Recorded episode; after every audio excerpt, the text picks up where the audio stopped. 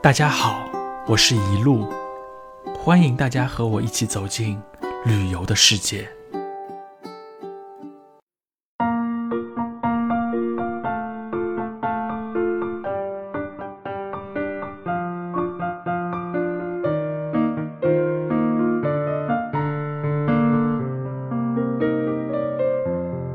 上一集呢，我和大家聊了一下位于潭门的中国南海博物馆。今天呢，我将接着和大家聊一下潭门啊，重点来讲讲潭门这个地方。说实话，我本人曾经对潭门这个地方是没有任何期待的。但是，当我走完整个海南东线这次十天的行程后呢，我发现最让我留恋的地方却是潭门。潭门与其说是一个小镇，还不如直接说它是一个渔港。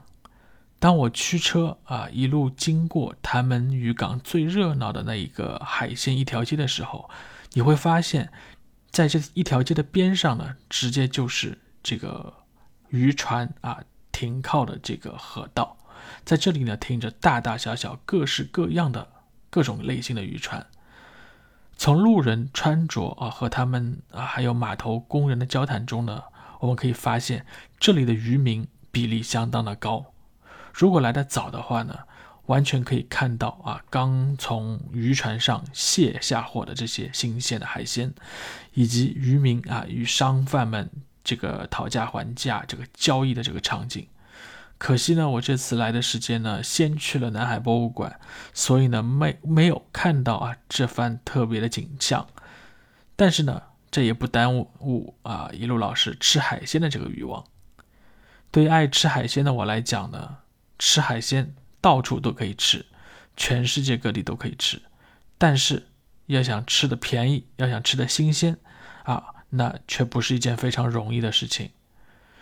与我们东部沿海的象山渔港以及山东的渔港来比呢，潭门这里的规模虽然小了一些，但是这个价格却非常的惊人，或者说给我留下的，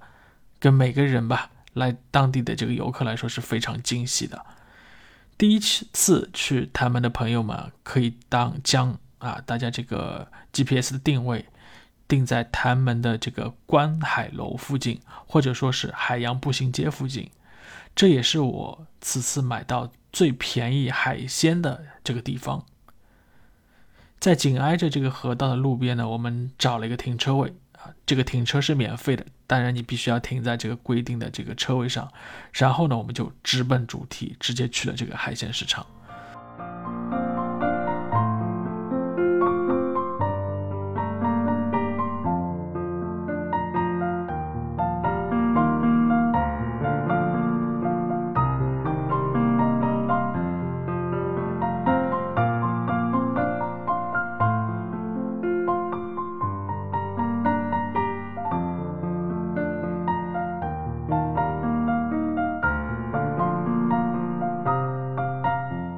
我们抵达的时候呢，已经接近了正午，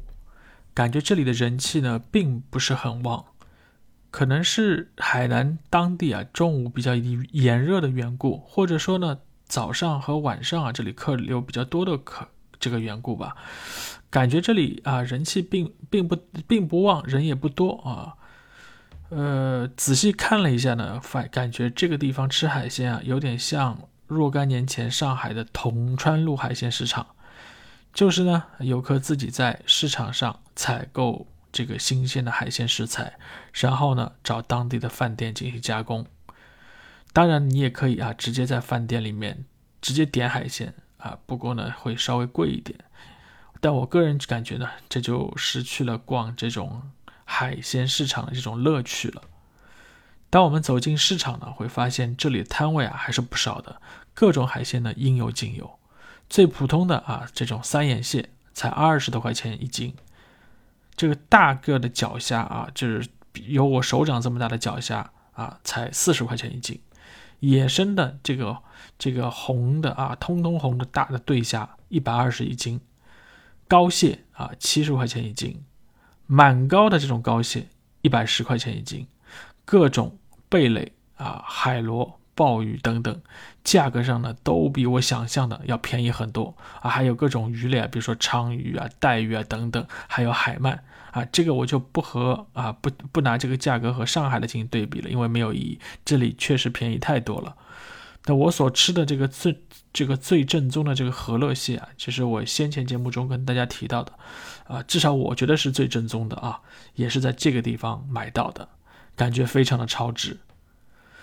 采购完各种新鲜的海鲜以后呢，接下来啊就是要选择饭店进行加工了。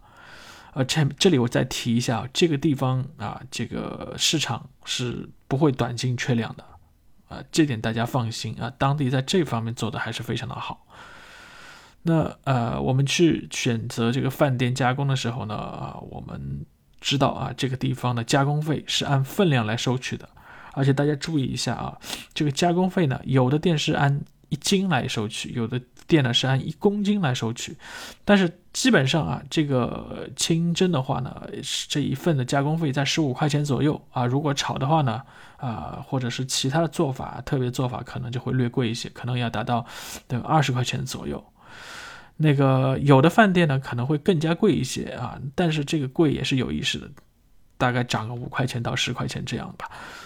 那我们的时间呢？啊，由于时间关系啊，我们也没有太多的时间进行选择，所以呢，就就近找了一家啊，看着还行的啊，装修还比较干净的饭店，请进就让他来帮我们加工。那我呢，为了保证自己啊吃的这个食物的绝对安全啊，我全程监督了啊他们这个食物清洗加工的这个过程。以免呢被不法的商贩啊调包啊！你想我买了蟹啊，对吧？还买了虾呀，这些万一他帮我调包换个死虾死蟹怎么办，对吧？我还是不太放心。但后来发现，哎，当地还是挺好的，他们确实没有干这样事，直接就是帮你这个蟹拿到里面就直接帮你一刀给切一切二了，所以大家可以比较放心的在这边吃啊。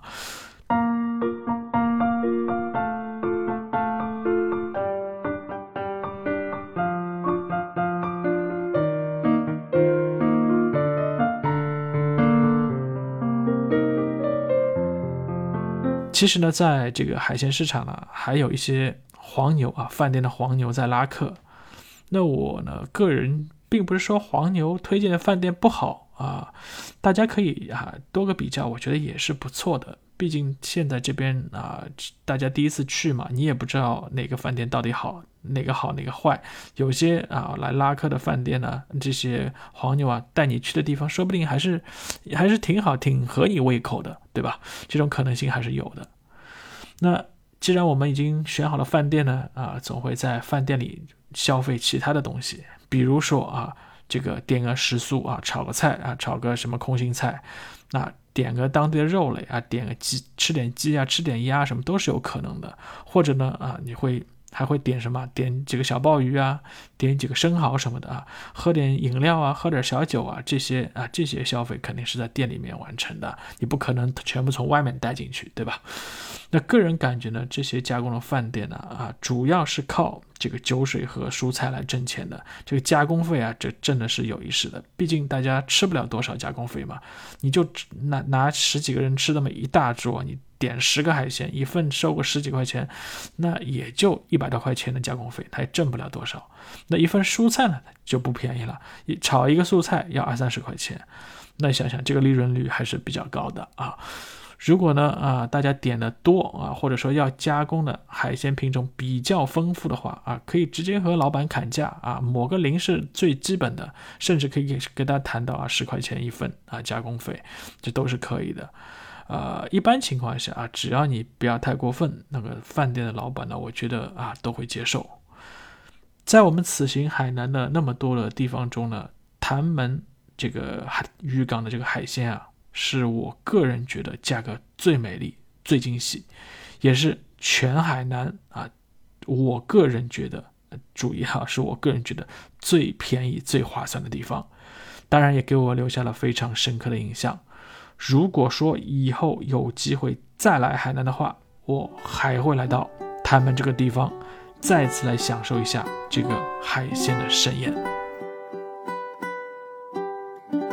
好了。今天我们先聊到这里。